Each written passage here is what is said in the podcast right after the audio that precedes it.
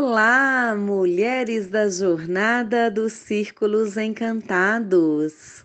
Eu sou a Mari Santos, narradora de histórias, e hoje trago para vocês o conto Vasalisa do livro Mulheres que Correm com os Lobos, de Clarissa Píncula Estés.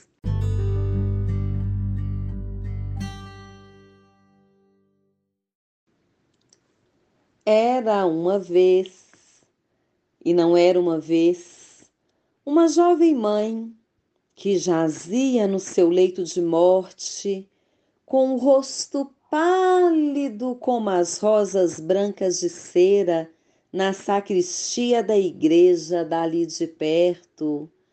Sua filhinha e seu marido estavam sentados aos pés da sua velha cama de madeira e oravam para que Deus a conduzisse em segurança até o outro mundo.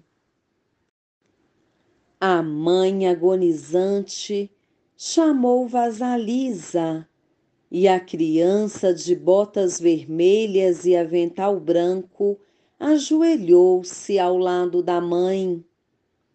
Essa boneca é para você, meu amor, sussurrou a mãe e da coberta felpuda ela tirou uma bonequinha minúscula, que, como a própria vasalisa, usava botas vermelhas, avental branco, saia preta e colete todo bordado com linha colorida.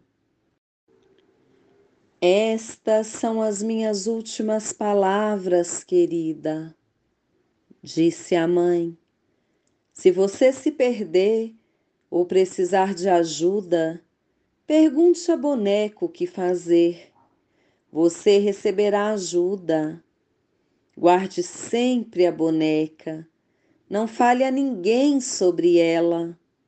Dê-lhe de comer quando ela estiver com fome. Essa é a minha promessa de mãe para você. Minha bênção, querida.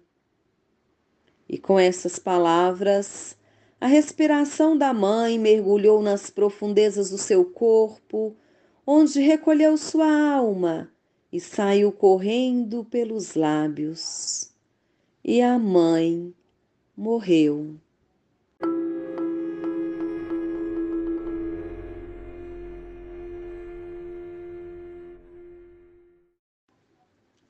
A criança e o pai choraram sua morte por muito tempo.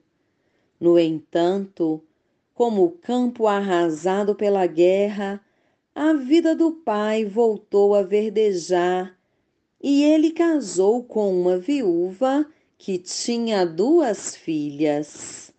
Embora a nova madrasta e suas filhas fossem gentis e sorrissem como damas, Havia algo de corrosivo por trás dos sorrisos que o pai de Vasalisa não percebia. Realmente, quando as três estavam sozinhas com Vasalisa, elas a atormentavam, forçavam-na a lhe servir de criada, mandavam-na cortar lenha para que sua pele delicada se ferisse elas a detestavam, porque Vasalisa tinha uma doçura que não parecia deste mundo. Ela era também muito bonita, seus seios eram fartos, enquanto os delas definhavam de maldade. Ela era solícita e não se queixava, enquanto a madrasta e as duas filhas eram entre si mesmas como ratos no monte de lixo à noite. Um dia, a madrasta e suas filhas simplesmente não conseguiam mais aguentar Vasalisa. Vamos combinar de deixar o fogo se apagar e então vamos mandar Vasalisa entrar na floresta para pedir fogo para nossa lareira, a Baba Yaga, a bruxa. E quando ela chegar até Baba Yaga, bem, a velha irá matá-la e comê-la. As três bateram palmas e guincharam como animais que vivem na escuridão. Por isso, naquela noite, quando Vasalisa voltou para casa depois de catar lenha, a casa estava completamente às escuras. Ela ficou muito preocupada e falou com a madrasta: O que aconteceu? Como vamos fazer para cozinhar? O que vamos fazer para iluminar as trevas? Sua imbecil! reclamou a madrasta. É claro que não temos fogo. E eu não posso sair para o bosque devido à minha idade. Minhas filhas não podem ir porque têm medo. Você é a única que tem condições de sair floresta dentro para encontrar Baba Yaga e conseguir dela uma brasa para acender nosso fogo de novo.